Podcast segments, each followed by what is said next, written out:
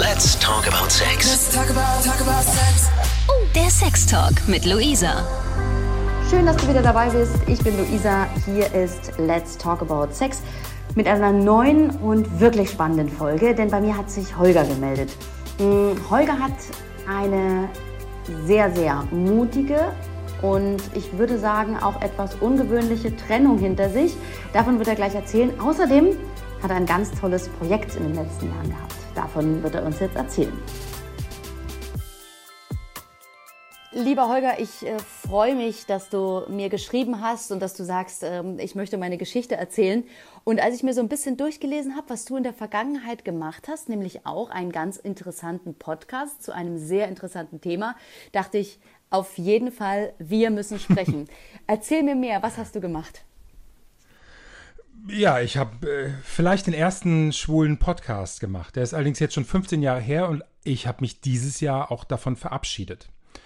Ähm, eigentlich ist es äh, eigentlich ist es genau kontraproduktiv, weil im Moment ist es so Podcast Boom. Ähm, jeder zweite, dritte macht einen Podcast, aber äh, wir waren einfach totgelaufen. Wir haben das über Jahre gemacht. Wir haben über 100 Folgen. Wir waren sehr erfolgreich für unsere Zeit damals. Ähm, interessanterweise, ich bin über diesen Podcast sogar geoutet worden. Ich war damals im Beruf ungeoutet und ein Arbeitskollege hat mich gehört, weil wir in der iTunes Hitparade für Podcast irgendwo unter den Top 10 waren eine Zeit lang. Und ja, äh, war eine wichtige Zeit für mich, aber irgendwann ist das zu Ende und wir haben über ein Jahr nichts mehr gemacht und das hat so vor sich hingedümpelt. Und äh, nachdem ich dieses Jahr ähm, ein Jahr hatte, wo sich einiges entschieden hat, jetzt nicht wegen Corona, sondern äh, ich war schwer krank gewesen, habe ich gesagt, muss ich dieses Kapitel auch endlich mal abschließen. Und dann haben wir dieses Jahr noch eine Folge gemacht, die auch gar nicht so schlecht geworden ist und, äh, und auch sehr, sehr viel Resonanz bekommen. Also es, ich hätte nicht gedacht, wenn man ein Jahr da nichts mehr macht, dass dann trotzdem so viele Leute sich melden darauf und dass die Downloadzahlen trotzdem noch so hoch sind. Und was ja das Interessante ist, ähm, der Podcast behandelt ja ein Thema, was dich ja persönlich betrifft, nämlich geht es um schwule Väter. Ja, wir haben Folgen zum Thema schwule Väter mit drin, aber eigentlich ist es äh, ein schwuler Podcast, schwuler Comedy-Podcast gewesen. Und wir haben verschiedene Themen gehabt, über die wir gequatscht haben. Ähm, und meistens am Thema vorbei. Das war so, so einer von diesen Laber-Podcasts, äh, was vor, wie gesagt, vor 10, 15 Jahren noch, äh, noch sehr gut funktioniert hat. Und heute, heute braucht man bei einem Podcast einfach Recherche und braucht man ein Thema und muss es, glaube ich, anders strukturiert sein. Das würde ich heute so nicht mehr machen. Aber schwule Väter ist eigentlich mein, Hauptthema im Privaten. Genau, ja. und darüber möchte ich mit dir reden. Ähm, für mich ist das ja immer noch, also als ich das gehört habe, dachte ich, wow, das ist einer der ganz wenigen Menschen, die darüber offen reden. Das ist immer noch ein Tabuthema. Ähm, gesellschaftlich immer noch absolut nicht anerkannt, oder? Hm, ich bin mir nicht so sicher. Ich glaube, ähm, ah, ich weiß nicht, ob das gesellschaftlich nicht anerkannt ist. Äh, es ist ungewöhnlich. Es ist, ich habe spannende Reaktionen, wenn ich erzähle, dass ich A auf der einen Seite mit einem Mann verheiratet bin, ähm, B, wenn ich erzähle, ich habe einen hab Sohn, ähm, C, wenn ich erzähle, er hat auch einen Sohn, dann sind alle ganz aufmerksam und fragen, wie geht denn das überhaupt? Und äh, natürlich ist es ein Thema, mit dem man nicht so nach außen geht, vor allen Dingen, weil da halt auch Schicksale in der Regel dahinter stecken. Es gibt, gab im Vorfeld äh, eine Familie. Es gibt bei den schwulen Vätern, bei anderen Männern gibt es auch Familie. Und wenn so ein Konstrukt dann zusammenbricht, äh, dann ist das, äh, ist das schon schwierig, ja. Genau, vielleicht, vielleicht ähm, habe ich das wahrscheinlich gemeint, dass natürlich immer auch Schicksale dranhängen und gerade so Familien dann auseinandergehen. Und damit meine ich so die klassische Familie, wie sie, ja, wie sie ähm, Deutschland ja. wahrscheinlich kennt. Ne? Vater, Mutter, Kind. Genau. Wie lange warst du mit deiner Frau zusammen, bevor du gemerkt hast, das äh, ist nicht das Leben, was ich eigentlich führen will und dann muss ich Konsequenzen ziehen? Äh. Also ich war mit meiner Frau zwölf Jahre zusammen und wir waren sechs Jahre davon verheiratet. Ich glaube, wir haben uns getrennt zum Schluss, weil wir, weil es sowieso nicht mehr zwischen uns gepasst hat und weil wir eine Schwierigkeit hatten. Sonst wäre ich wahrscheinlich auch noch länger in der, in der Beziehung geblieben. Ich habe meine Frau geliebt unser Kind ist in der, in der Form von Liebe entstanden und es war eine sehr, sehr gute Zeit, die wir miteinander hatten. Das muss ich, muss ich jetzt sagen. Wir haben zwar jetzt heute keinen Kontakt mehr. Ähm, wir sind auch äh, zwischenzeitlich verstritten, was meiner Meinung nach etwas mit ihrem neuen Partner zu tun hat. Aber ähm, wir haben auch nach meinem Outing ähm, noch eine Zeit, wo wir uns halt um das, die Entwicklung unseres Kindes gekümmert haben, wo wir uns sehr gut verstanden haben, wo es, wo es, wo es relativ gut ging. Aber es gab natürlich auch Drama dabei. Und ähm, wenn ich heute ehrlich bin, hätte ich es früher wissen können. Ähm, ich hätte früher mich als schwul definieren können, bin aber eher dem gesellschaftlichen Druck nachgegangen. Man, man, man ich wollte eine Freundin haben, ich wollte normal sein, ja. Ich wollte eine, eine, Frau haben, ich wollte eine Freundin haben, ich wollte vielleicht auch irgendwann mal Kinder haben, ja, und, und ich habe mich ja dabei nicht schlecht gefühlt. Aber ähm, irgendwann das ist, es, äh, ähm, ist die Natur dann doch anders und schlägt durch. Wenn du sagst, du hast deine Frau ähm, auch geliebt, würdest du dich als bisexuell bezeichnen? Das habe ich eine Zeit lang gedacht. Heute würde ich mich nicht als bisexuell bezeichnen, nicht mehr. Oder nicht mehr, ich weiß nicht. Es, Ach, also ich könnte mir heute nicht vorstellen, mit einer Frau zu schlafen, ähm, weil ich mich auch in meiner Situation als homosexueller, als alter weißer homosexueller Cis-Mann ähm, äh, ganz gut fühle. Und ähm, aber bisexuell, ja, das, das, das war eine Zeit lang, war das so die Geschichte, das Ganze zu vertreten und vielleicht eine, eine Antwort dafür zu haben. Aber Nein, nein. Ich bin, ich bin schwul und ich hätte das früher wissen können, aber äh, ich hatte eine Zeit lang, ähm, habe ich mich der Gesellschaft quasi, quasi hingegeben, habe gesagt, das muss so sein, das ist falsch und äh, ich muss so leben und es ging ja auch eine Zeit lang gut. Ähm, du warst sechs Jahre mit deiner Frau zusammen, bevor du sie quasi geheiratet hast. Rückblickend betrachtet, hättest du es da schon wissen können? Hättest du sie nicht heiraten sollen? Mm, das hatte ich ja gesagt, ich hätte es ja früher, früher eigentlich wissen können, wenn ich, wenn ich vielleicht sehr ehrlich mit mir gewesen wäre. Weil ich habe ja schon als Jugendlicher, ähm, hat mich das interessiert und, ähm, und habe ich nach Männern geguckt und äh, da, damals damals gab es halt so Zeitungen noch wie Neue Revue und Praline und, und neben nackten Frauen war da halt auch mal ein nackter Mann drin, ja, und das war dann immer sehr, sehr aufregend. Oder die Anfänge der Davidoff-Werbung in den 80ern. Da waren nackte Männer auf einmal in der Werbung drin und äh, das war schon, das war schon sehr aufregend. Aber ähm, ach, wir, wie gesagt, wir hatten eine gute Zeit und wir haben uns beide dafür entschieden zu heiraten, weil wir uns, weil, weil ich sie geliebt habe, weil sie mich geliebt hat und weil wir uns sehr gut verstanden haben. Und weil, ich meine, ich habe mich damals mit meiner Frau auch nicht zum Sex gezwungen. Ja, ich kenne ich kenn Homosexuelle und ich habe Bekannte, die würden sagen, oh, niemals eine Frau, ich möchte keine Brüste anfassen oder sowas, ja. Das ist, äh, war ja nicht mein Ding gewesen, sondern, sondern ähm, wir haben das alles ganz bewusst gemacht und wir haben auch ganz bewusst uns dafür entschieden, ähm, ein Kind zu bekommen. Hast du dann trotzdem vielleicht aus so einer Art Erwartungshaltung der anderen diese Familie ähm, gegründet? Also ich denke jetzt gerade so an Eltern, Großeltern. Ja, ja klar, ganz, ganz eindeutig.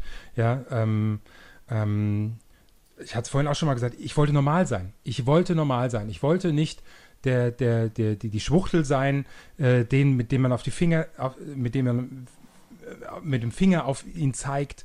Ja, ich wollte, ähm, äh, ich wollte mich nicht verstecken, ja, wobei ich das dann eine ganze Zeit lang gemacht habe.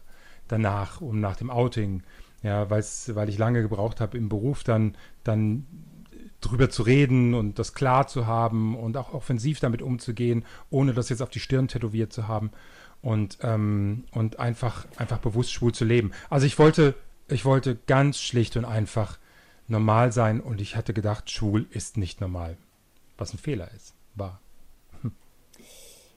Dann hast du nach zwölf Jahren Beziehung, sechs Jahre Ehe diesen Schritt gewagt. Wie hast mhm. du das gemacht und wie hat sich das im Vorfeld angefühlt? Ja, wie, wie, hat sich, wie hat sich das angefühlt? Warum wusstest du, jetzt ist es soweit? Jetzt muss, es, jetzt, jetzt muss ich mich outen, jetzt muss ich es ihr sagen. Weil ich mich verliebt habe.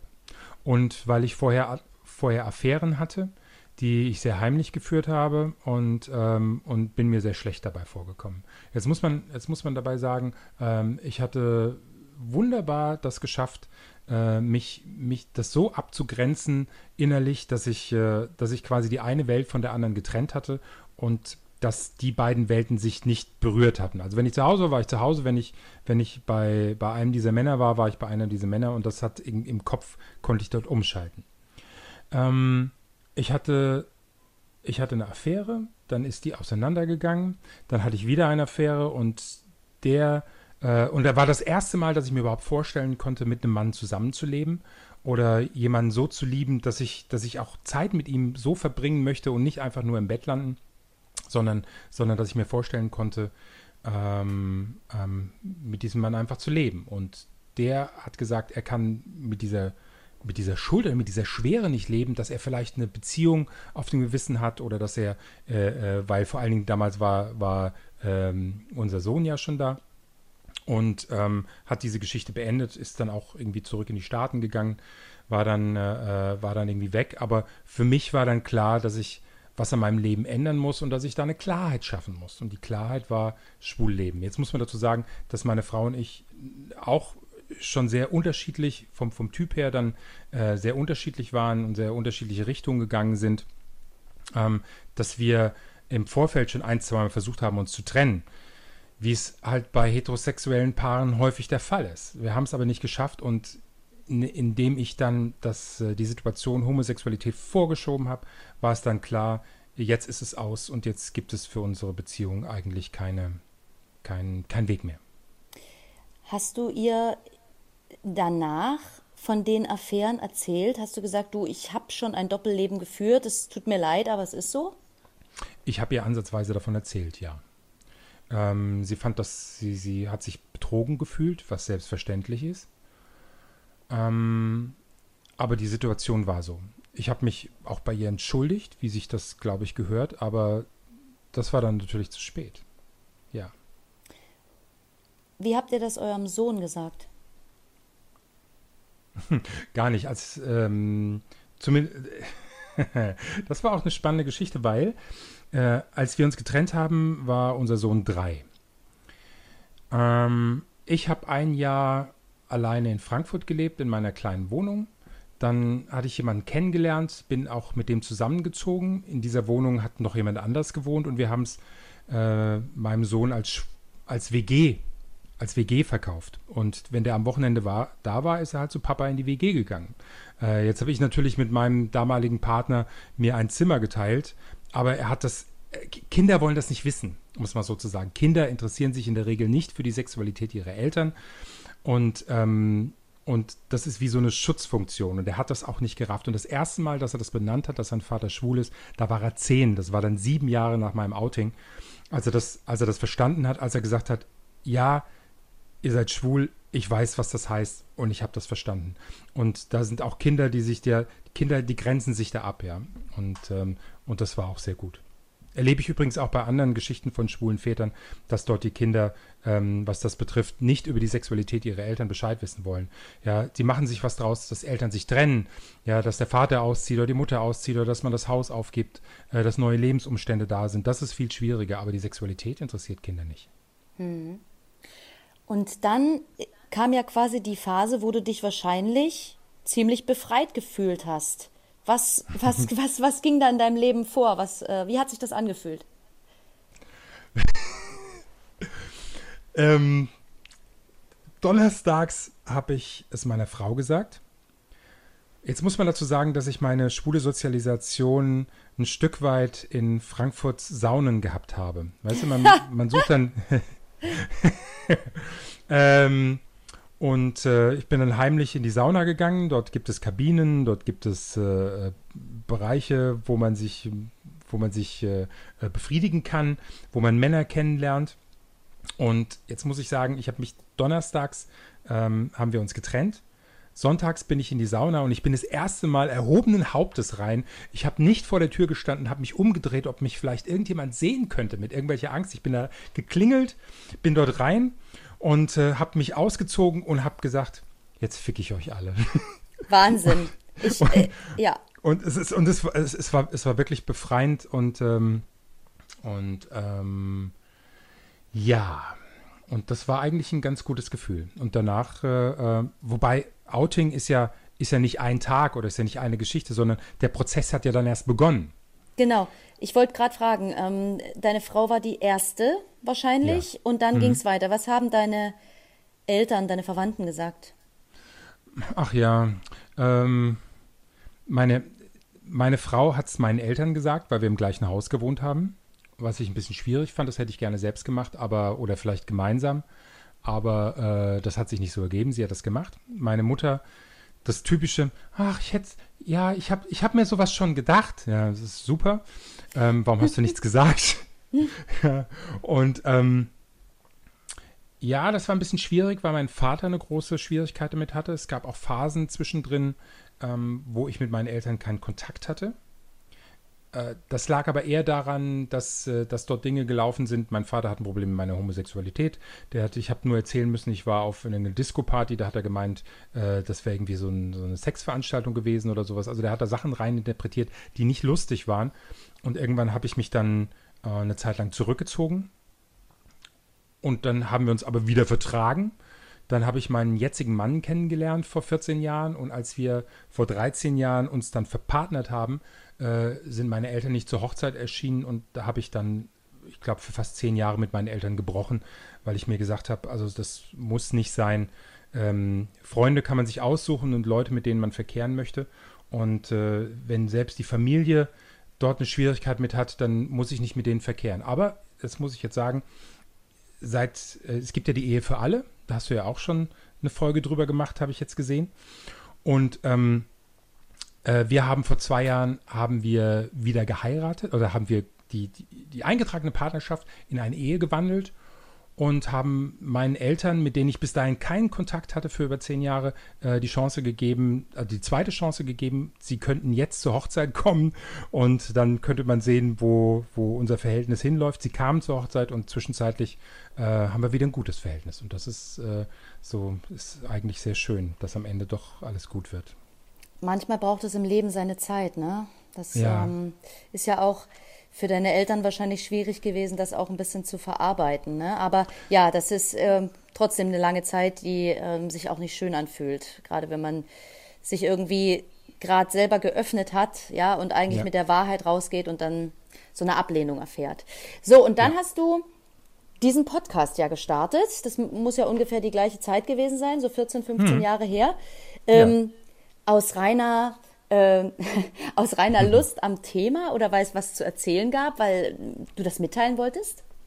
Podcast war damals ein sehr neues Medium und ich habe mich immer schon für, dafür interessiert, so ein bisschen, ach, ich bin eine Rampensau, um es mal so zu sagen. Also es gibt hier in Frankfurt offene Bühne und solche Geschichten und äh, ähm, äh, ich, ich habe Geschichten und zwei Bücher geschrieben und äh, trage das auch ganz gerne mal vor oder mache äh, so, so Stand-up, um zu gucken, wie die Leute, wie die, ob die Leute reagieren, ob es ihnen gefällt, ob sie lachen. Und das war so ein, so ein Projekt, wo ich mir gesagt habe, es gibt noch keinen guten schwulen Podcast und ich möchte den schwulen Podcast haben. Ja, und dann habe ich die Bösen Puben mit einem Freund zusammen die Bösen Puben gegründet. Wir hatten noch jemanden, äh, der noch zusätzlich was beigesteuert hat und dann haben wir Jingles gemacht und haben ganz profan angefangen. Die ersten Folgen sind qualitativ dermaßen mies, aber das war noch ein, noch ein Medium, das, äh, das hat noch keiner gehört. Und als wir die ersten 100 Downloads hatten, waren wir glücklich. Als wir die ersten 1000 hatten, waren wir glücklich. Und als es dann 10.000 Downloads waren und wir, wir äh, ähm, in, der, in der Woche 5, 6, 7, 8, 9, 10 Mails bekommen haben, die, die dann was gefragt haben oder was wollten, ähm, da, da waren wir total, da haben wir uns wie die Großen gefühlt, ja. Das sind ja, sind ja heute keine, das sind ja heute keine Maßstäbe, wenn man irgendwelche Influencer oder sowas nimmt, ja. Aber ähm, das war schon, das war schon eine Sache für uns, ja. Einfach ein Herzensprojekt. So sieht's aus. So wie dein Podcast. Da hast du auch geschrieben, das wäre ein Herzensprojekt von dir. So ist es. Ähm, und jetzt lass uns noch mal auf das Thema ähm, schwule Väter äh, zu sprechen kommen. Ähm, das ist trotzdem ein besonderes Thema für dich, weil es dich selbst betrifft und weil dein Partner auch mit einem Kind in die Beziehung gekommen ist. Ja, wobei der aber aus einer anderen Situation rauskam. Ähm, der hat eine quasi Wohngemeinschaft mit zwei Frauen geführt und in dieser Wohngemeinschaft, in der sie zusammengelebt haben, haben sie für sich entschlossen, dass sie, dass sie ein Kind haben möchten. Jetzt muss man dazu sagen, äh, mein Partner ist Psychiater. Die haben ähm, mit diesen beiden Frauen haben die auch vorher ganz lange diskutiert und äh, ähm, ganz lange überlegt, ob sie das können, leisten können und und und. Ja. Äh, Fragen, die sich, die sich, glaube ich, eine Heteropaar so nie stellen würde. Aber äh, sie haben dann zusammen dieses, äh, dieses Kind bekommen. Und äh, er ist ein Jahr jünger als mein Sohn. Und äh, genau wie mein Sohn ist er auch sehr wohl geraten. ja, also auf jeden Fall ist es eine andere Situation. Der, da ist über, über, äh, über, eine, eine, über zwei Lesben, ähm, dass, man, dass man gemeinsam eine Familie gründet. Und ich bin halt, komme aus der klassischen äh, schwulen, äh, aus der klassischen heterosexuellen Ehe. Ja. Ähm, lass uns ganz kurz auf das Thema Kindererziehung äh, zu sprechen kommen. Gibt ja ganz viele, die sagen, ein Kind kann nicht zwei Väter haben. Mit welchen Vorwürfen hast du eigentlich immer noch zu kämpfen? Ich habe nicht mit Vorwürfen zu kämpfen. Ich hatte auch nie mit Vorwürfen zu kämpfen. Ich habe immer selbst so eine stille Angst gehabt, dass mir mal jemand unterstellen könnte, ich könnte vielleicht mein Kind irgendwie äh, äh, berühren oder sonst irgendwas, weil, weil äh, Homosexualität in Verbindung mit Kindern wird ja sehr, sehr oft, gerade so von besorgten Bürgern und sowas, auch äh, äh mit Päderasmus in, in, Verbindung gebracht, ja. Und das war immer meine große Angst, dass mal irgendjemand was vielleicht sagen könnte. Aber ähm, nein, die, die, beide Jungs sind, sind, äh, sind, haben sich super entwickelt. Ja, ähm, äh, meiner war in der, hat, ist bei seiner Mutter groß geworden. Am Wochenende war er dann bei mir gewesen. Und ähm, was für die Erziehung betrifft, nicht anders als ein, als ein anderes Kind auch in einer, äh, in, in einer, bei, bei getrennten Eltern. Ja, und, ähm, und, ich, und ich glaube auch nicht, dass es, oder sagen wir es mal so, mein Mann und ich, wir sind jetzt seit, wie gesagt, seit, seit 14 Jahren zusammen, seit 13 Jahren verpartnert, zwischenzeitlich verheiratet. Und wenn unsere Jungs da sind und die haben sich kennengelernt, da waren sie irgendwie acht, neun, ja, ähm, dann war es Familie. Und es war Familie. Und es ist nichts anderes als bei, einer, bei, einem, äh, äh, äh, bei einem heterosexuellen Paar auch. Ja, ähm, ähm, man macht gemeinsame Dinge, man unternimmt gemeinsame Dinge, man kocht, man backt gemeinsam, man guckt Fernsehen, ja, oder, ähm, oder die Jungs hängen an ihren Handys, während die Väter verzweifelt sind und sagen, ja, jetzt mach doch mal irgendwas anderes. Haben deine Jungs äh, irgendwann mal ähm, sich irgendwas anhören müssen? Äh, ihr habt ja äh, zwei Väter, das ist ja, ist ja unnormal. Ähm, also vielleicht immer zu sagen, mein Sohn, der hat irgendwann mal in so einem sentimentalen Akt hat er gesagt, äh, ich hätte es mir schon ganz gerne vorgestellt, wenn ihr euch nicht getrennt hättet und wenn wir eine normale Familie gewesen wären. Aber dadurch, dass er so quasi mit aufgewachsen ist, er war drei, als wir uns getrennt haben. Ich hatte dann relativ schnell einen Partner. Er ist, war jedes zweite Wochenende in dieser WG, wie wir es ja genannt haben, ja. Und das war für ihn eine Form von Selbstverständnis. Ich bin auch mit meinem Partner, das mache ich auch heute noch, ja. Ähm, ich gehe mit ihm Hand in Hand durch die, durch die, durch die Stadt, äh, um, um das auch ein Stück weit zu, zu zeigen, dass es eine Normalität ist. Ähm, das macht meinem Sohn nichts aus. Meinem Stiefsohn wiederum, der hat immer eine Schwierigkeit mit gehabt, ja. Der fand das immer so ein bisschen der war lange im Unklaren, wie, äh, ähm, ähm, ob seine Situation, wie das damals passiert ist. Und, ähm, und der fand das immer ein bisschen unangenehm, wenn ich mit seinem Vater Hand in Hand da gelaufen bin. Und da hat so ein bisschen Abstand gehalten. Da haben wir dann auch Respekt vorgehabt. Aber ähm, so richtig, es gibt eine Situation bei meinem Sohn, dass wir ihn mal mit zum, äh, zu einem Christopher Street Day nach Köln genommen haben. Und der ist ja normalerweise sehr, äh, sehr opulent und äh, äh ist ja fast wie Karneval. Und, ähm, und dann hat er in der Schule, in der Pause, seinem besten Freund davon erzählt. Und äh, dann ging es auf einmal los von wegen, ja, schwul, vielleicht bist du ja auch schwul, wenn du zu den Schwulen gehst und sowas. Jetzt muss man dazu sagen, dass ich da ein Stück weit vorgebaut hatte. Ich hatte schon der, ähm, der Lehrerin erzählt, in welcher Situation ich lebe, ähm, äh, äh, mein Sohn lebt und, und und er wusste, dass wenn sowas mal passiert, dass er bitte zu seiner Lehrerin geht. Hat er dann auch gemacht. Die hat eine Sonderstunde eingelegt zum Thema Respekt und gegenseitig sich anerkennen und sowas. Und dann war das auch relativ schnell vom Tisch und ist auch nie was gekommen. Nie mehr. Ja. Zwischenzeitlich seine, seine Freunde wissen das natürlich auch, dass sein Vater schwul ist und das äh, ähm, und die gehen, also seine Kumpels gehen auch ganz gut damit um. Zumindest habe ich nicht das Gefühl, dass wenn ich da bin, ähm, dass äh, und er feiert irgendwie Geburtstag und ich komme da mal rein und ähm, dass da irgendwie so, oh Vorsicht, da kommt der schwule Vater von Marcel. Nee, das passiert nicht. Wow, danke schön. Eine letzte Frage an dich. Was gibst du jungen Männern mit auf den Weg, die vielleicht in einer ähnlichen Situation sind wie du damals? Jetzt muss man, muss man ganz kurz noch dazu sagen, dass die schwulen Väter, es gibt ja eine, es gibt diverse Selbsthilfegruppen in Deutschland. Es gibt einmal die, die, die, die so, eine, so eine bundesweite Seite oder beispielsweise, ich bin auch organisiert in der Selbsthilfegruppe zum Thema schwule Väter hier in Frankfurt. Die findet man auch ganz einfach, wenn man schwule Väter und Frankfurt googelt, findet man das. Ähm, die Väter, die dorthin kommen, outen sich in der Regel relativ spät. Ich habe mit meinem Outing mit 30, ich bin heute 52, mit 30 war ich relativ früh im Verhältnis. Die meisten, die so kommen, die sind, ähm, die sind irgendwo äh, äh, äh Mitte 40, fast an die 50, weil ich habe so das Gefühl, dass bei schwulen Vätern oft eine sehr große Verantwortung im Hintergrund ist und dieses, man will die Familie nicht enttäuschen, man will das machen, ja, und da muss der Leidensdruck schon sehr groß werden, um zu sagen, so jetzt äh, gehe ich einen anderen Weg und jetzt oute ich mich. Deswegen ist, wie gesagt, das Outing bei schwulen Vätern relativ spät.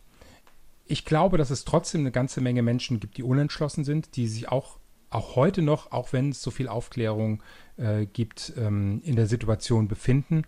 Und äh, ich kann eigentlich nur empfehlen, A, offen mit sich umzugehen, ähm, das klar zu haben, auch für sich selbst klar zu haben, dass das alles sehr, sehr normal ist, ja, dass es bestimmt 300.000 bis 400.000 schwule Väter hier in Deutschland gibt, ja, und ähm, dass sie nicht alleine sind.